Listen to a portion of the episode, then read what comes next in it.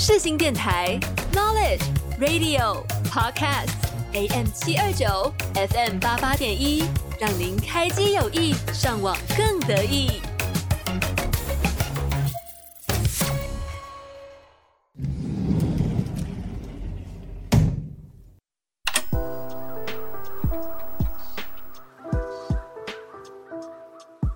给你一扇逃生门，抛下世俗的议论。开一扇逃生门，逃离生活的烦闷。欢迎收听《逃生门 Exit》，带你一起进入音乐世界。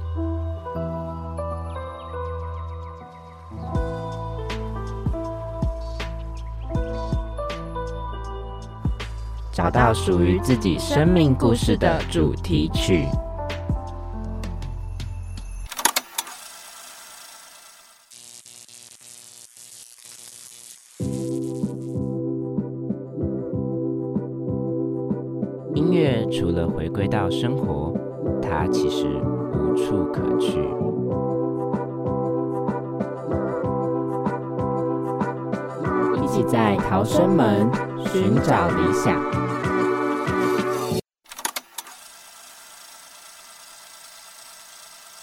大家好，我是主持人明远。大家好，我是主持人新恩。我们上一集呢邀请到了小梅来讲我们的演唱会嘛，那今天进入到了我们偶像三部曲的最后一集了，也就是我们的专辑。专辑，其实我个人觉得，呃，虽然说我们关键字定专辑这件事情，可是。专辑其实好像也是蛮可以跟周边做挂钩的，对不对？新人为什么会想要选专辑呢？就像我上一集有说过的，我觉得一个艺人呢，他除了要展现自己的个人风格以外，他还有一些所谓的附加东西，像演唱会、专辑周边这些啊，就算是比较典型的，可以让他去呈现他的创作理念，或者是想要带给观众的一些讯息的东西，一个管道。所以我觉得我想要选择专辑，是因为专辑这个东西，它其实很多东西可以聊。它除了它的设计以外，或者它的曲目编排，或者是这个艺人为什么要选择这首歌放在这个专辑里面，或是为什么是他们有的没有的，我觉得这是一个很好做发挥的主题。所以偶像三部曲的最后一集，我才选择了专辑这个关键字，是作为铺垫的感觉，是不是？没错，没错。那你自己个人有买过什么专辑啊？可多了，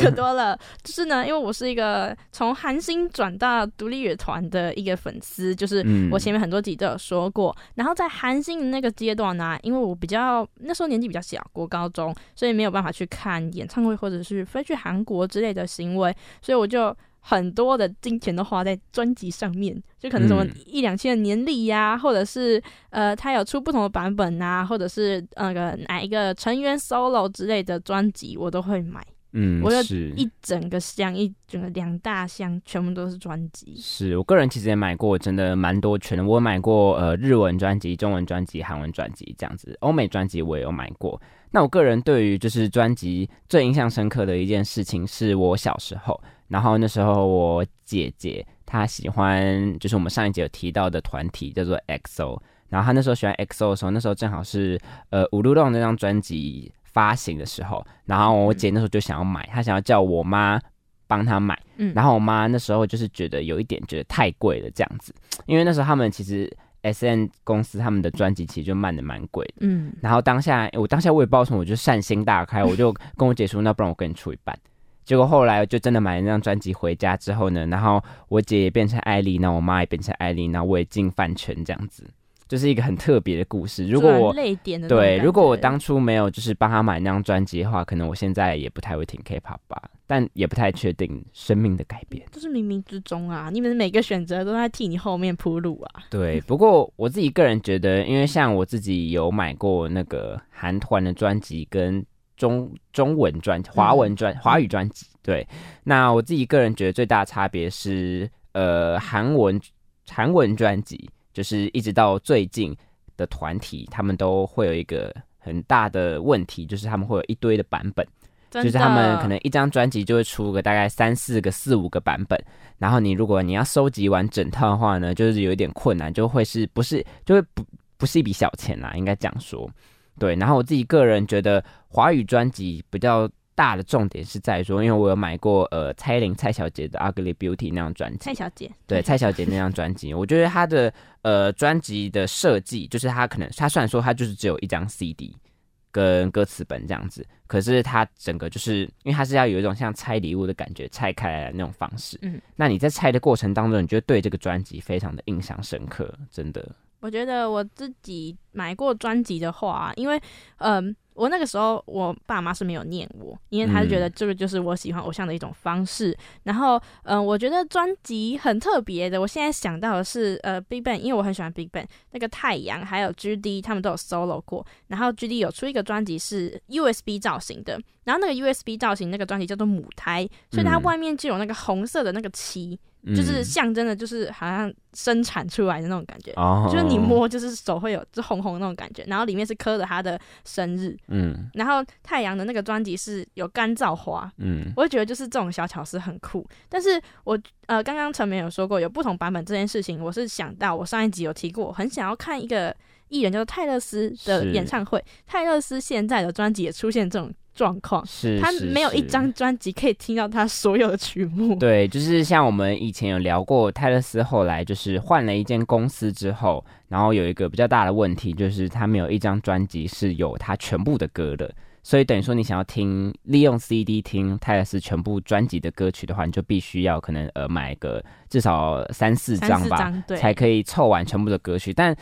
你今天买专辑，你的目的就是想要听到整个艺人他全部的歌曲，你才会买专辑啊，不然你就在网络上听单曲就可以了。我觉得现在可能是一个串流时代，不管是 YouTube、KKBox 或 Spotify 都可以听到所有的音源。但是我觉得对于我自己来说，会想要再买专辑，已经不是说为了要去听那些音乐，或者是为了想要得到一些什么。因为我知道有些人可能就是呃纯粹收集里面的小卡。嗯，就是韩那个韩圈的文化有这样的一个文化在，是。但是我自己是除了想要支持这一个我喜欢的艺人以外，我会喜欢就是他整个专辑所谓设计的那种感觉，然后他整个编排跟他比如说他的材质啊，或者是他的一些嗯，他想要呈现出来的讯息，我会因为我会想要去知道这些，所以会想要花可能四五百块再去买一次这个专辑，嗯，对。然后不管是嗯，台湾艺人还是韩国艺人，我觉得他们呈现出来的讯息都蛮不一样的风格。因为我台湾的艺人也有买过专辑，就是嗯独立乐团的专辑，然后或者是哎华语歌手好像没有，但是我妈有，嗯，我不知道为什么她有，但是我自己是独立乐团的专辑买比较多。但是我觉得两者最大的差异是，韩国的专辑好像都会比较花俏一点，是是是，它设计感会比较强烈一点，嗯，然后它会让我就是有一种。呃，就是买到很多设计感的感觉。对对对，因为像是我最近，呃，像大家知道，我最近很喜欢蛮多的韩团的嘛，就不管是 NCT Dream 啊，还有其他一些线上很红的女团，我也会听这样子。然后我个人觉得蛮酷的是，他们最近像是呃有一个韩国艺人叫做 Somi。然后还有出一张专辑叫做 Fast Forward 嘛，嗯，然后他的那个专辑的内容，他就设计的很酷，他设计的像是扑克牌一样，嗯，所以你就抽开就是一张扑克牌，一张扑克牌，但翻过来可能就是 Somi 的相片这样子。像我觉得这样子的专辑巧思也是会让我比较愿意购买，而且我觉得，因为你身为一个韩圈的人嘛，你就会想要买很多张专辑。可是如果你今天专辑很大张的话，那其实就很烦，因为你会比较难去收纳。所以，如果你今天可能是有一个比较小张的专辑的话，其实也会还不错。那像我刚刚提到的 NCT Dream 呢，他们有出过，就是呃，也是算是一盒一盒那种卡牌式的。嗯。然后，因为我们有七个成员嘛，所以他就是每每一个成员他都出了一个那种卡牌式，就是非常会赚钱，我只能这样说。这样 说。可是我觉得很酷的地方在于说，就是呃，它每一个小盒子拼起来就会变成一张大图。就会变成一一整个大的成员的图这样子，团体照那种感觉，就想要逼大家买全部人啦。简单讲就是这样子嘛，是不是？我之前 Big Bang 也有收过一个，就是买过一个很特别，它是有点黏力感的，但是它是一个大盒子。然后哦，我还买到有 bug 的专辑，就是它是呃那一次的概念是有点通气犯的感觉，就是 Big Bang 有嗯之前那个时候有五位成员，然后每一个成员他就会有一个所谓的那个罪犯的档案。然后是一嗯张一张，就是一张一张纸，然后有夹起来，然后有档案夹，有明信片啊，有小卡，然后还有一些海报，就是每个成员各个都有。然后因为五个成员就基本上要五个人各一个嘛。然后呢，我某一位成员我连续拿到两份一模一样的，嗯就是他我等于拿到六份东西，哦，就 是没有缺任任何一个成员没错，但是就是有一个成员他可能那个 YG 的人在分的时候出了什么问题，就是嗯每一个东西我都拿了两份，我刚才有点想偷笑，就是结果真的变罪犯这样，就我就哎、怎么就消摊到就是多一份这样子，我觉得蛮苦的，就是。每一个专辑，它所谓的主题概念也好，或是他想要呈现的样子，我都觉得是一个巧思。就是嗯这个创意，我就觉得那个企划真的是很厉害。嗯，因为像韩圈文化，我们就是会想要去收集小卡嘛。那小卡就是呃，你可能专辑一张专辑可能就会有一张或两张小卡。我之前也有遇过，就是可能那张专辑里面就是附一张小卡，就哎、突然多出来一张，我就爽赚一张。对啊，而且它一张可能就是大概是呃一两百两三百那种价格，你就等于是爽赚，但也要你有时间买啦。我个人就是蛮懒得卖的这样子。那像我刚刚也有分享到说，我自己也有买过就是日本歌手专辑，其实我觉得嗯日本专辑的文化又不太一样，因为日本他们会分成很多很多盘，什么 A 盘、B 盘、C 盘，什么普通盘、特回盘这种概念。嗯对，可是我觉得他们就是都会有一个蛮大的，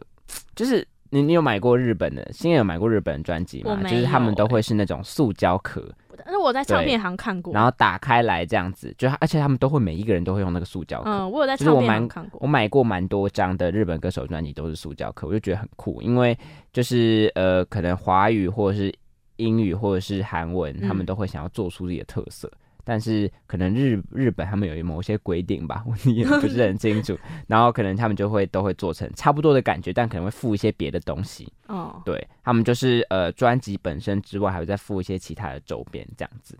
好酷哦。对，那说到专辑，你自己有，我们也会想到周边这件事情。嗯你自己有买过什么就是比较印象深刻的周边吗？你自己觉得？周边嘛，我真的是那个时候 B Ban 那个时候，我我真的超喜欢买周边的。然后现在独立乐团的时候，我也很喜欢买周边。然后哦，我现在书包上其实就有一个独立乐团叫美秀，哎，不是美秀，那个康士坦，还讲 错了。嗯，就是康士坦的变化球，它有出一个周边叫做嗯康士坦的沐浴球。嗯就是我的书包上有挂这个沐浴球，然后我很喜欢去捏。它现在还有出一个筋膜球，就是按摩的那个。然后像之前宇宙人的演唱会，因为它是夏季巡回，然后它就有出水枪，嗯我就觉得超可爱的。我觉得，我觉得乐团的周周边设计真的都很有巧思、欸，真的，像之前像比如说杨乃文的专辑，它的封面，它就是它封面有呼应到它的主题，然后它封面如果你要看到东西的话，你是要用那个水去嗯用它的表面，它才会浮现出东西。嗯它的主题是，我有点忘记了，不要逼我，哦 OK，有点忘记。难怪你不讲。然后像之前 Big Bang 我也有买过，因为 Big Bang 除了在韩国出道，也有在日本出道。然后他们日本出道有一个特别的周边是。每个成员都有一个毛毛的球，就有点像拆盲盒的感觉。然后我有那是要抽的，我还有特别去买那种代抽，就是一个毛球的吊饰要五六百。嗯，然后我就是有抽一个就是很酷的东西出来，这样。嗯，像我自己以前也有喜欢过韩国的男团叫做 Seventeen 嘛，嗯，那 Seventeen 的饭圈里面会有流行一个蛮特别的东西，就是蛮多韩团都有这个东西，就是大扇子。就是哎、好像其他团没有，好像只有 Seventeen 团才有，大我也不？是很确定。扇子。就是它是一个成员的脸，然后它就是一个大的扇子这样子，嗯然后他每一次的演唱会都会出不一样的扇子太，可爱了吧？然后好像是从日本开始的，嗯好像是日本开始做，嗯然后呃到后来可能他们在其他的演唱会也会陆续这样子用，所以我个人就有蛮多把那个金敏奎的扇子在我的旧的书桌上面这样子，就蛮酷的。好可爱、哦。可那真的就是我买过比较印象深刻，可那超难收纳的，你知道吗？哦就是你要放哪？说到难收纳，独立乐团还有一个很难收纳、非常非常难收纳的周边。如果有听众朋友是听团仔，一定知道，就是毛巾，就是每一个嗯团体都有一个毛巾，每一次音乐季都有一个毛巾。就是我的衣柜啊，就是它也大概才四五层而已，某一层就是充满了毛巾。然后我妈就说：“你要那么多毛巾到底干嘛？”哦所以你平常不会使用它、哦完。全不会啊，平常为什么要拿那个使用？对啊，你可是你有那么多条的话，你还是可以就是那就是你拿出来、使用一下。你要干嘛？就是去健身房的时候，你挂一条就是呃 Mars 二三的毛巾，因为我个人我自己平常我洗澡的时候是会有一个浴巾在一个嗯插头发的毛巾。那你会舍不得那一条都要六七八九百？哦，好啦好啦，好吧，可能我就是那种局外人吧，就说啊，你买这一堆 一堆小卡。然后不好意思跟他们讲说一张可能要几千块这样子。对啊，就是会有人说啊，你那么多毛巾，你要擦多少汗？对，就是我觉得那个周边跟专辑就是只有就是喜欢跟自己懂的人才懂。对，像我刚才讲到小卡，我就跟听众朋友分享，我自己个人买过最贵的小卡，真的是三千五。但是三千五还不是最贵的小卡，它就是一张纸，然后三千五。但是重点不是最贵的，不是一千，是三千五。最贵我有看过一万五的。我有看过一两万的，对，可是因为它那个比较那么贵的原因，是因为它就是限量的，就是它不是每一张专辑都会有，然后你是要呃呃，它就是会随机付这样子，然后有时候可能就是会他们换了一个版，就是重新印刷换了一个版之后，他们就那个就绝版了。然后那个价钱就会被越炒越高，越炒越高这样子。有时候我朋友就是我们都认识的某一位社团的朋友，他那时候在买小卡，他都说：“我说你在干嘛？”说：“我在买股票，不要炒我。小卡比股票还要好赚，好真的真的。可是最近就是我们那个股票市场就是不太好，景气不太好啦，我只能这样说。那就是那么多周边跟专辑，你有什么收纳方法？还是就全部在某一箱这样？我个人是因为我会有呃那种书柜的呃柜子的感觉，对我就会把它放在里面这样子。然后我还有我的衣柜有一个某一小角是拿来摆专辑，可是我觉得我觉得比专辑更难收纳的，我这边要提到其他的周边，比专辑更难收纳的，你知道是什么吗？是什么？是杂志，杂志真的是最难收纳的。哦，我也有买过杂志，因为我有买过那种偶像的，可能他偶像是 cover 的那种杂志。然后你会觉得你要摆哪里？因为杂志的大小它不是可以摆一般书柜的那种大小，你知道吗？嗯，它会就是特别长，所以你就又会很麻烦。还要写真集也是。我有买过日本演员的写真集，啊，不是那种情色的，有穿衣服穿的好好的，就是单纯就是他脸的写真集，可能就是很大一本啊，又很厚。年历也是啊，因为必备我买过年历两还是三年的年历，而且而且年历用完之后就没有，你也不可能把它丢掉啊，就上面有他们的脸呢，你要怎么你你为什么要丢？而且年历都超炸贵的。它一整盒就是两三千，然后它年历，然后一堆周边有都没有，就一盒在那边。而且我跟你讲，年历用完就算了，而且年历这种东西还卖不掉，因为不会有人想要买一个过期的年历，你懂我？所以你等于说你就是买那两千块，你就用那一次就没了。哎，对我甚至不会用，我甚至不舍不得用，会有灰尘。嗯，那你自己个人你会觉得说，呃，这些专辑的外观啊设计，我们刚才讲那么多嘛，是？那你觉得你最后你自己真正会买的？会因为那个专辑长得很特别、很酷，你去买它吗？我其实如果他是我很喜欢的歌手的话，我真的会，因为我有一个例子就是宇宙人呢，有一个独立乐团叫宇宙人，他有一张专辑叫做《理想状态》，然后他现在的版本都是 CD 或是黑胶版本，他其实之前有出过一个版本是木框的，嗯，我超想要，但那个时候我还没有那么喜欢，然后结果现在就找不到了，我去超多唱片行，然后网络上都找不到，所以其实可想而知，我还是会被那个外观所吸引，虽然里面的东西都长一样，但是。长一样的话，不同的外观，我会还是会想要去买。如果那个外观真的是我很喜欢的话，我还是会因为那个外观，然后就是被吸引。然后或者是比如说在逛唱片行的时候，我会我真的会被就是某一个团体的专辑也好，或者是它的封面很对我的胃口，然后我就特别去把它拿起来看。嗯，因为其实那些商品在上面，它能够得。乐听人的眼缘，就那个缘分啊，其实我觉得是一件很重要的事情。每个人的审美跟爱好都不一样，所以我觉得专辑的设计跟它封面的一个营造感觉，确实会让我影响。那你会吗？嗯，因为我自己个人可以跟听众朋友们分享一下，就是韩国最近有一个蛮红的女团叫做 New Jeans 这样子。然后 New Jeans 他们这次的新专辑叫做 Get Up 嘛，然后他们比较特别地方是他们有跟那个飞天小女警合作。所以他就等于说，每一个成员都有自己一个在小女警世界里面的一个样子。然后每一次去那个专辑行看到那张专辑的时候，觉得好可爱哦，可爱。因为飞天小女警就很可爱，然后你看到他们那个专辑，你会很想买这样子。我个人被吸引的大概就是这些，因为我觉得，嗯，韩团韩团的专辑真的太多了，所以你要能够真的去吸引你，或者抓你眼球，或者让你觉得哎有耳目一新的感觉，真的就只能从这些小地方，例如说联名啊，或是包装设计啊，这上面让你去。做怎么讲抉择嘛，或是让你会对这个东西产生兴趣？没错，嗯，像我们刚才上面讲了那么多嘛，我们其实这次呢设立专辑这一集，还有一个蛮主要的事情，就是我们想要跟大家分享，就是因为我们之后呢，这边先跟大家小公布一下，我们之后呢会有一个三部曲，叫做三金特辑，我还没想到名字啦，好不好？总之就会做一个三金特辑，然后是金钟、金曲、金马这样子。那在金曲的部分呢，我不知道各位听众朋友们有没有关注金曲奖这样子。金曲奖呢里面有个奖项叫做最佳真装设计奖。那最佳真装设计奖呢，主要就是针对那些呃专辑包装的设计，还有它的概念去做分享这样子。那呃，其实它这个奖经历蛮多次的推改变的，对。然后呃，目前第一届呢，嗯，不讲第一届，就从金曲奖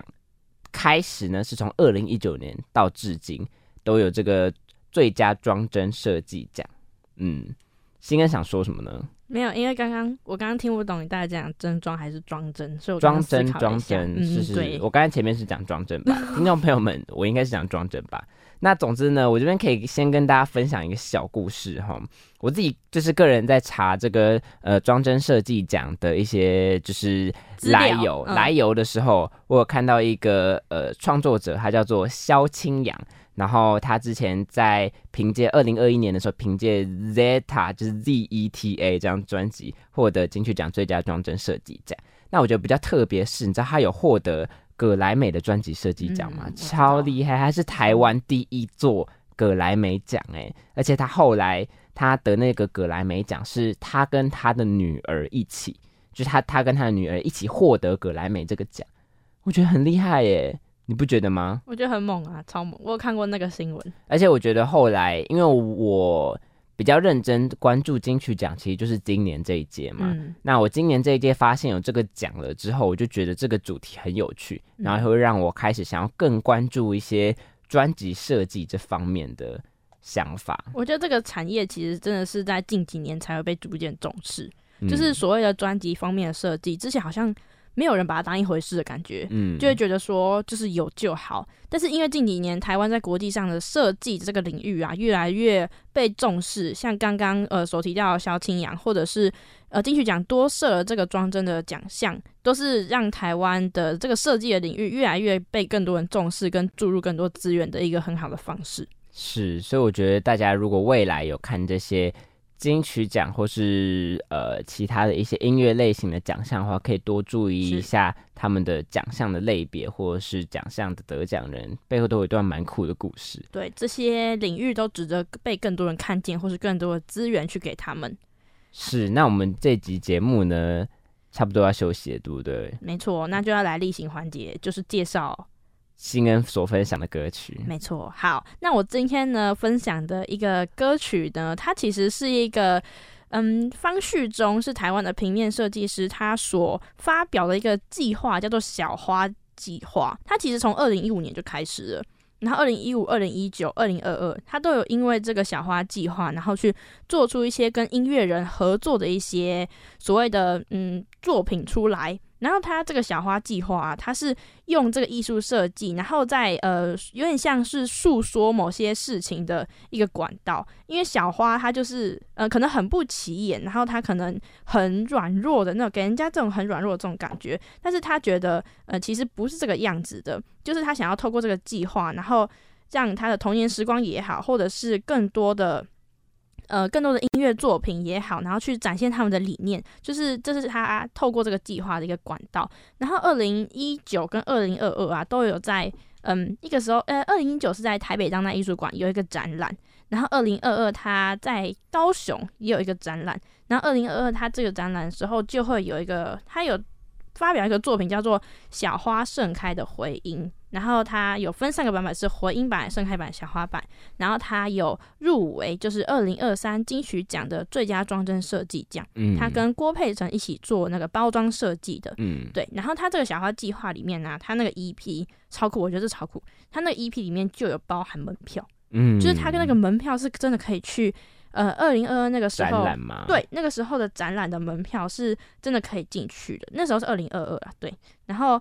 我觉得这个设计很酷，就是你买了专辑之后，你还可以透过支持专辑，然后去看一个实体的展览。它不再是只是音乐的虚拟，可能你摸不到音乐，它可以真正把那些创作理念呈现在上面。嗯。然后这个 EP 里面，它有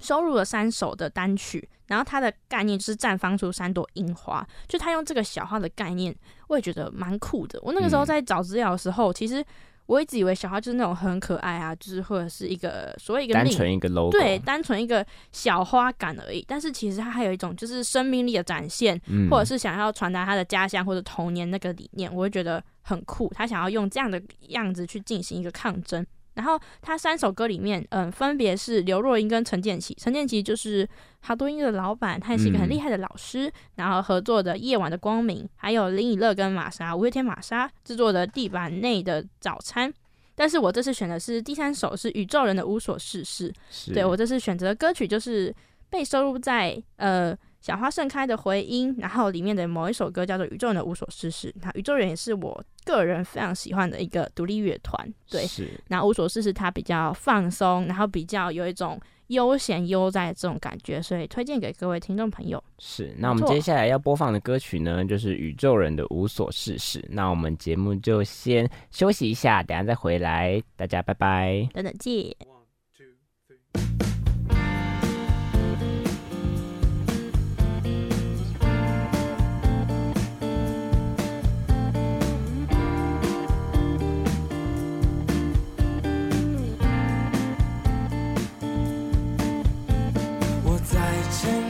睡着，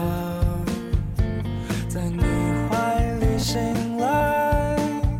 时间被我们掌握，日夜颠倒的愉快。我在亲吻你的梦，还舍不得离开，我的世界被你掌握。来去都不由我主宰。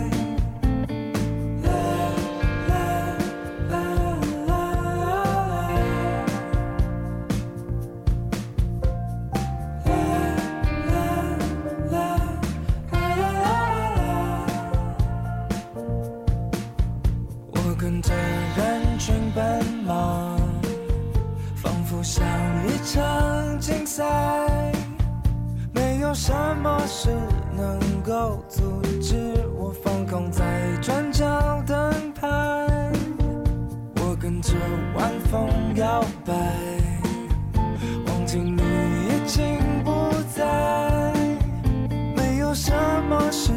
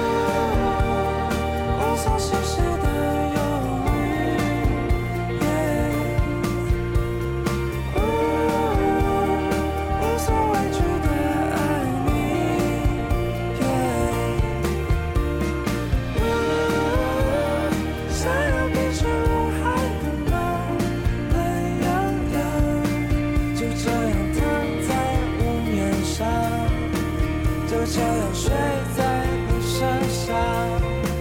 就这样躺在屋檐上，就这样睡在你身上，就这样躺在屋檐上，就这样睡在你身上。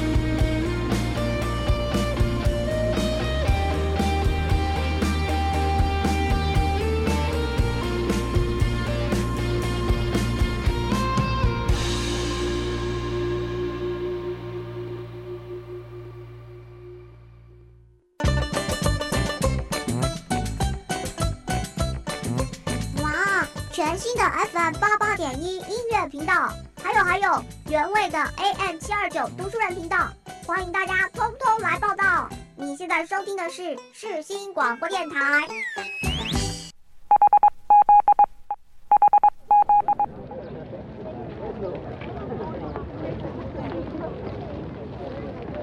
音乐是帮自己归档回忆和事情的管道，在这之中，你会更了解自己。欢迎收听《逃生门 Exit。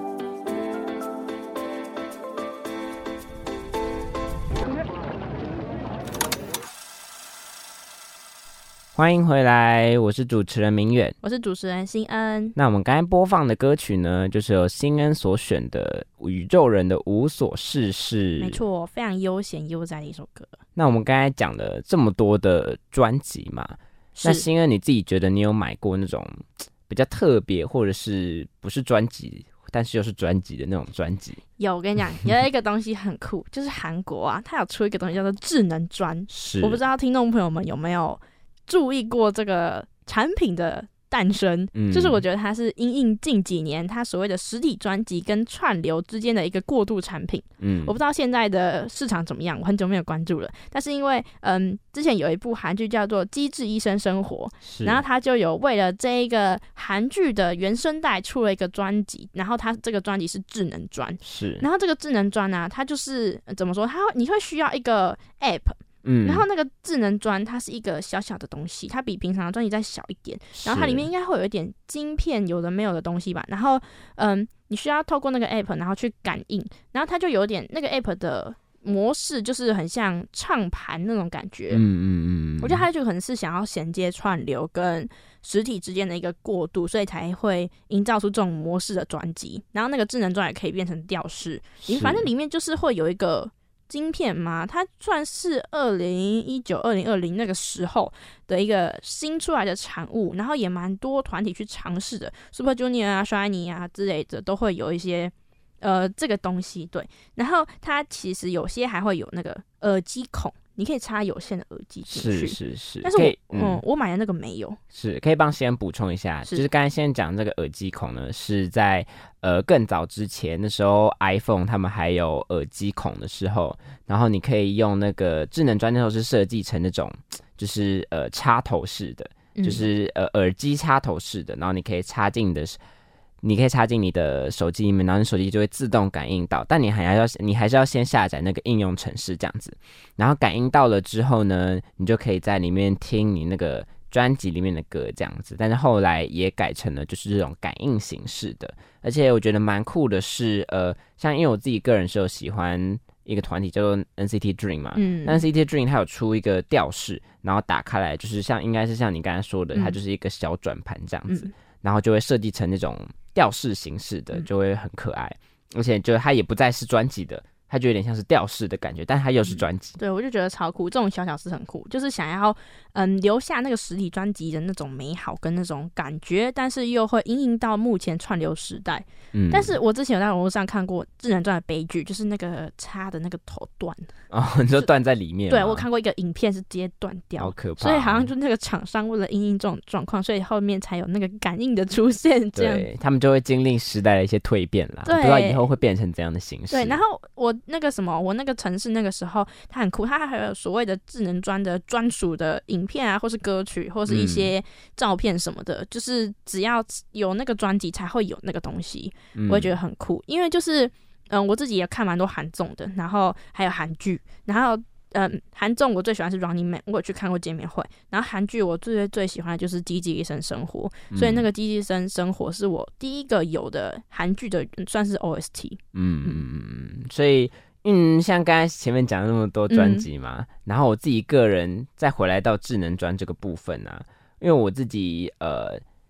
就是是。在这些卡片的部分啊，就是我们刚才前面有提到的韩圈的小卡的部分嘛，然后刚才新友讲说有一个可以投影的东西，对不对？对对对，因为我们自己呃 S N 家他们是有出那种就是它那种卡片啊，我不知道上面是有晶片还是怎样啊。会有立体的东西。对对对，就是你只要用手机照，然后它就可以有那种立体的东西跑出来，这样子。我个人是觉得那个蛮酷的。那个吐槽夹贼，就是各种专辑的各种有的没有的那个手段很多。对啊，对啊，而且就是现在很多专辑会分成那种什么韩版或者台版的嘛。然后那个里面送的东西就不一样。对对对，像我自己个人呢，就是不是很喜欢买台版的，因为我会觉得说？说，如果我今天放韩国团体的话，我就是要买韩版的嘛，因为他们有时候是他们台版会很奇怪，就台版会长得跟韩版专辑一模一样，就他们可能顶多里面会送一些不同的卡，但是嗯，它会跟韩版专辑长得一模一样，然后你就会蛮难去分辨。可是你就会觉得说，那为什么我不买韩版专辑呢？因为毕竟就是原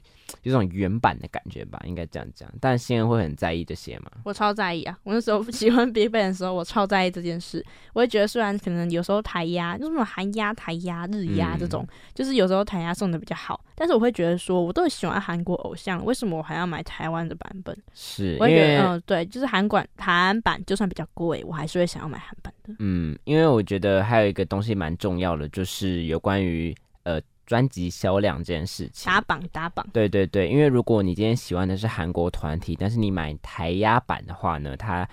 其实是不能算在专辑销量里面的，所以等于说你是白白花了一笔钱支持你的偶像。但有些人不在乎啦，但是我只能说，就像我们这些比较斤斤计较的粉丝呢，就会觉得说，我今天都已经买了韩国专辑了，当然是要让我的就是让我的偶像有饭吃啊，让他可以穿的暖呐、对不对？没错，对啊，所以我个人觉得，嗯，大家，因为我觉得现在好像比较没有这种事情了，就是以前我我在我小时候的时候，韩版、台版真的会是呃蛮难去分辨，或者说大家会去在意、会去争论的点。但是因为现在真的基本上唱片行都会是卖韩版，对我，不知道现在有没有再出台版的啦，只是还是有韩版还是是居多这样子，跟以前比起来，所以嗯，其实也不用太去担心这件事情。那你有遇过那种就是它是限量版的专辑吗？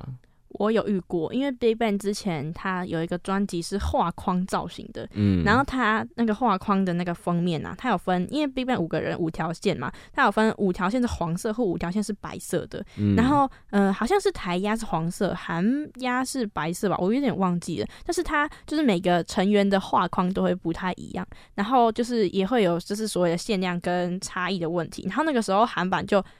蛮少的，嗯因为韩版嗯里面给的东西就是。我忘记是什么，我真的年代久了，那是已经二零一七、二零一八的事。了。然后那给的蛮不错的，对，蛮不错的，然后也不太一样，然后那个时候就可能会被炒价炒很高，可能一个嗯原本五六百变成一千二、一千六这样子，嗯。就觉得就是我只有遇过这样子限量版的东西啊，因为我追韩圈比较没有那么资历没有那么就是深。深没有那么广我可能只有二代团，但是独立乐团的话，独立乐团的那些周边商品基本上都没有到很限量，很限量。嗯，就算有限量的话，其实也没有到多强，就是呃，你就是没买到，没买到就是你自己的问题。就是独 在独立乐团界，就是你没有那些特殊颜色的毛巾，或者你没有那些所谓的很稀有的东西，都只是因为你没有在那个当下那个时代，对你没有在那个时代去买，或者没有在那个当下喜欢他们，所以我自己的心态就是哦，那就没有。对，那你有吗？？我个人看到这种，嗯，它其实不太算是限量版，它可能只是生产比较少，就是那些欧美歌手的黑胶。因因为我觉得黑胶其实，虽然说可能大家不一定每个人家里都有黑胶机，但是我觉得黑胶唱片是一个蛮值得收藏的东西。但是呃，跟黑胶本身的性质有关。然后唱片行因为它比较大张嘛，比较贵，然后也不一定是一般人会选择去买的，所以它可能也进货进的比较少。所以我个人就是很少在唱片行去看到那些蛮稀有或是蛮之前的一些欧美歌手黑胶。就以泰勒斯来做例子的话，现在看到比较多的泰勒斯在唱片行看到的黑胶都是比较最近的专辑。那像他以前那种什么一九八九啊，什么在更早之前的那些专辑，其实好像都没有看到黑胶的踪迹。这样子，我自己个人也不知道是我的问题，还是还是就真的贩售的比较少一点。那你自己个人会觉得说，台湾或者是韩国、欧美的专辑会差别很大吗？我觉得其实蛮大的，而且像刚刚陈美远提到黑胶，我就有想到有些黑胶它为了要就是买限量版，它会有不同颜色，啊、对对对，还有透明的，什么金色，我看过金色的，我看过透明的，然后很帅、就觉得欸，很帅。我觉得那个，但是我觉得那个就有点丧失黑胶意义，就好像是嗯为了那些限量版然后去买。但是嗯确实就是现在唱片行黑胶比较少，然后我觉得欧美的专辑跟可能前面有讲到，就是他们所谓的花俏感，我会觉得比较少一点。嗯，就他们可能就只是一个收藏价值或是支持歌手的那种感觉，不会像就是韩国那么花俏那么多，就是没有很多附加的装饰在上面。嗯我自己感觉是欧美的专辑是着重在里面的歌跟里面的那个特别版的歌，或者是一些曲目编排。因为像很多歌手，他其实很在意他专辑的曲目编排，他会觉得说。我这张专辑可能十五首歌好了，你就是要从第一首听到第十五首，你不可以嗯可能七八六二四十五这样去听，嗯，它会有一种循序渐进，它会想要带给你一个故事的那种感觉。嗯。我会会我会觉得说，就是欧美国家的专辑比较带给我这种感受，不会是就是着重在可能韩圈的小卡或者是一些装饰，我觉得各有优劣，就是不是说嗯。韩圈的歌就可能比较没有着重那个品质，但我会觉得他们放的重点会不太一样。嗯，我觉得跟经纪公司行销的方式也蛮有关系的。对像刚才新人提到的曲目编排的部分啊，就是我之前有提过，我很喜欢的一个欧美的女歌手叫做 Olivia Rodrigo，然后她的新专辑《Ghost》中呢，就是会有两首，就是你可能呃你会发现说，她上一首的结尾可以对到下一首的开头，超酷，对，在所以就是你要从你一定要从第一首听到最后一首，你才可以听出那当中就是有衔接的部分，然后也可以才可以听出一些歌手他的小心思藏在哪里。那我自己个人，因为我身为韩圈的粉丝嘛，那我个人是，嗯，虽然说每次可能买很多专辑，然后专辑可能长得很可爱这样子，但有时候真的还是会觉得蛮烦的，因为就会觉得说你要买很多张专辑才可以收集完。你自己觉得呢？我倒是没有这种烦恼，但是我有想到一个 Big Bang 之前有二零一七、二零一八，反正是呃韩圈二代团很盛行的那一阵子，就是二零一发行的时候是二零一六啦，但是就是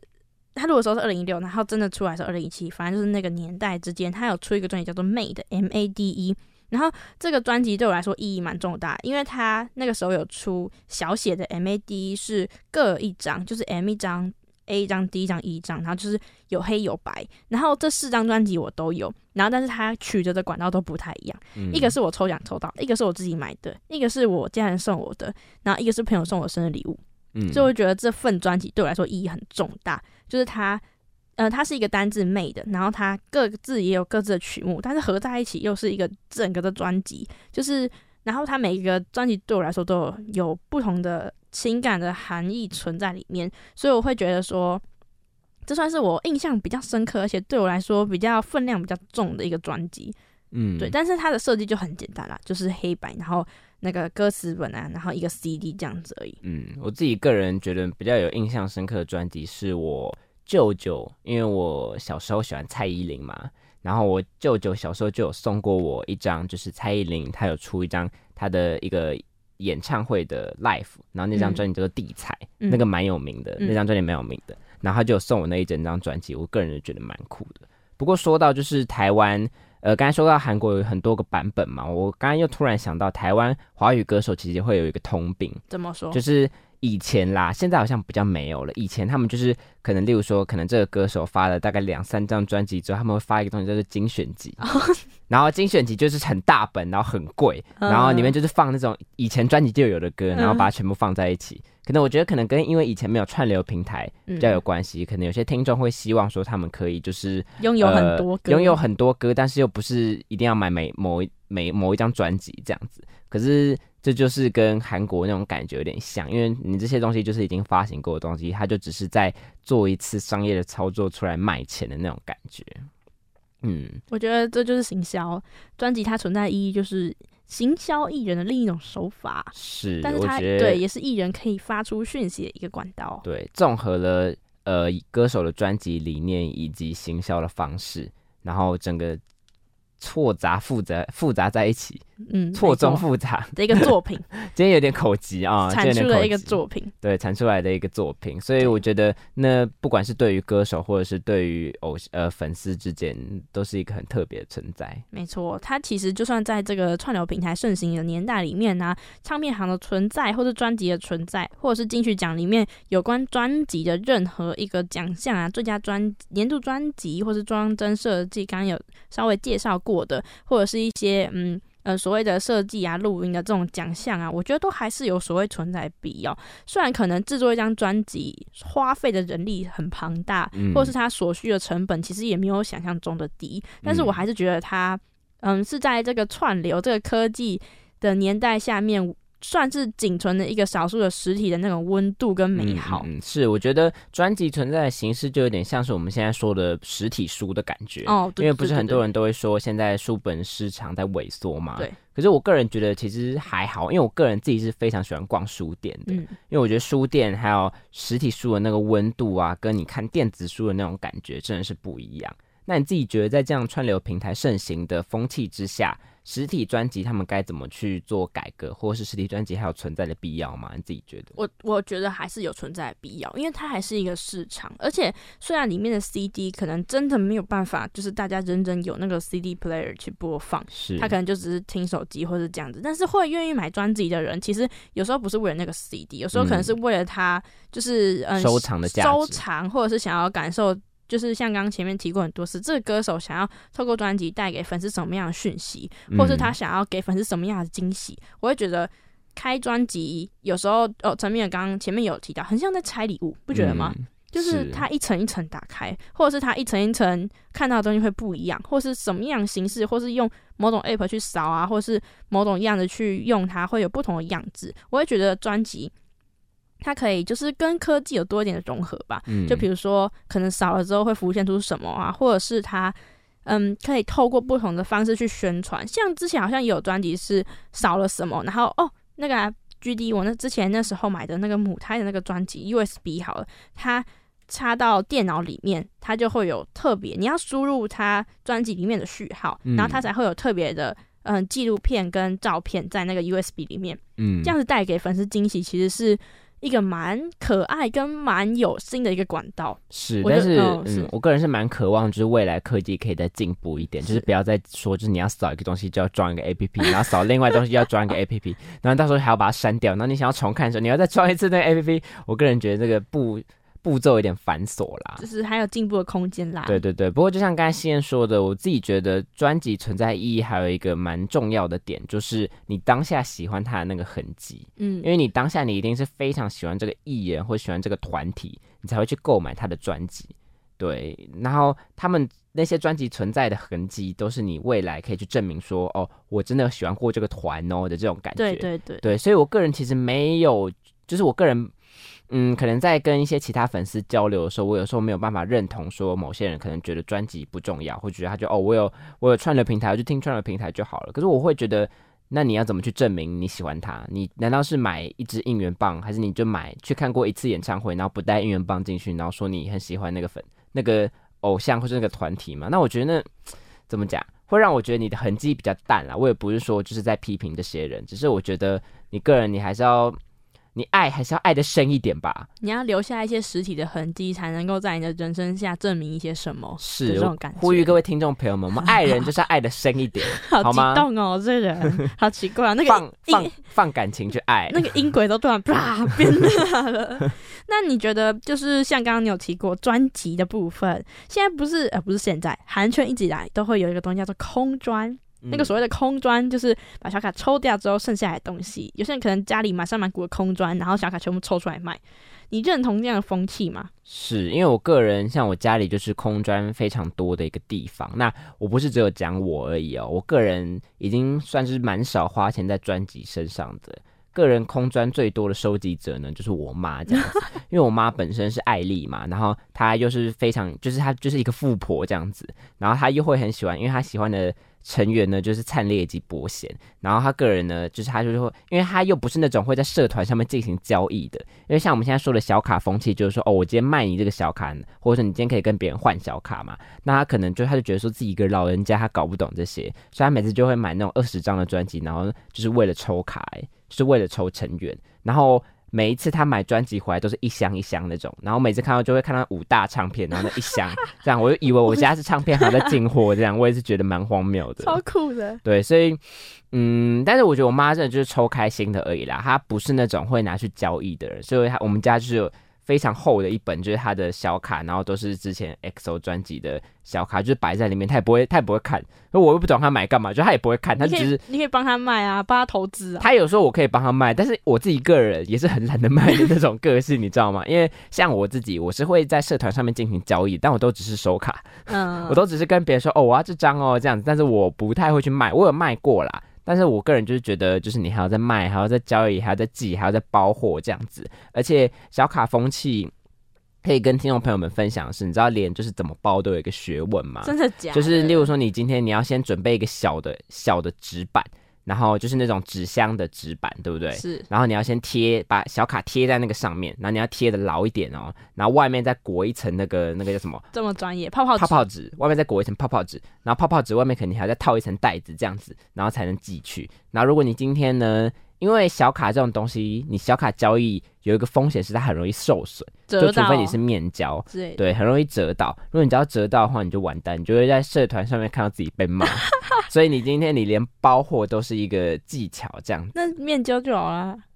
但是你要有时间呐、哦像我自己一个人就是会很懒得面交的那种人。但是我个人就是觉得说，像这种小卡交易呀、因为蛮多偶像团体的年龄层，它其实是比较低的。对，就例如说像是刚才我们上一集就是来宾小美喜欢的 BTS 嘛，BTS 最大的一个问题就是他的粉丝年龄层太广了，所以一定有年纪比较小的跟年纪比较大的这样子嘛。那如果这些年纪比较小的，他们可能进到这些社团之后去买这些小卡，但是又不是用他们自己赚的钱的话，我个人觉得那这样就会是一件不太好的事情。是，像我对个人就是非常非常我的那个，因为可能是我比较是二代、二三代团的粉丝好了，我非常非常的不喜欢小卡风气。我自己嗯站的那个立场是非常的反对的。我当然知道它有它的好处存在，它也有它的意义，但是我会觉得说，偶像辛辛苦苦制作出来一个专辑，然后那些设计的人员设计出来这些东西，然后你就只是要里面这张纸片，然后你就把外面那个丢掉，甚至是就是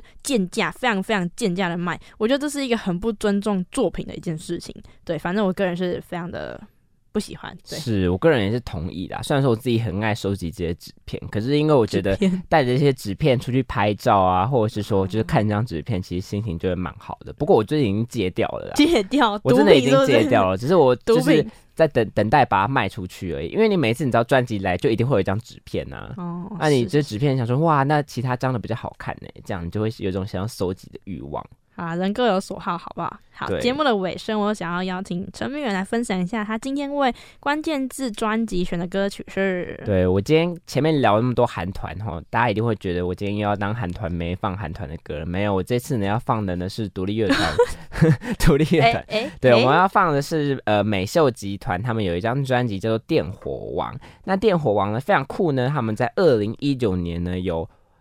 入围金曲奖最佳真装设计奖，那是陈信豪、杨世庆、苟博、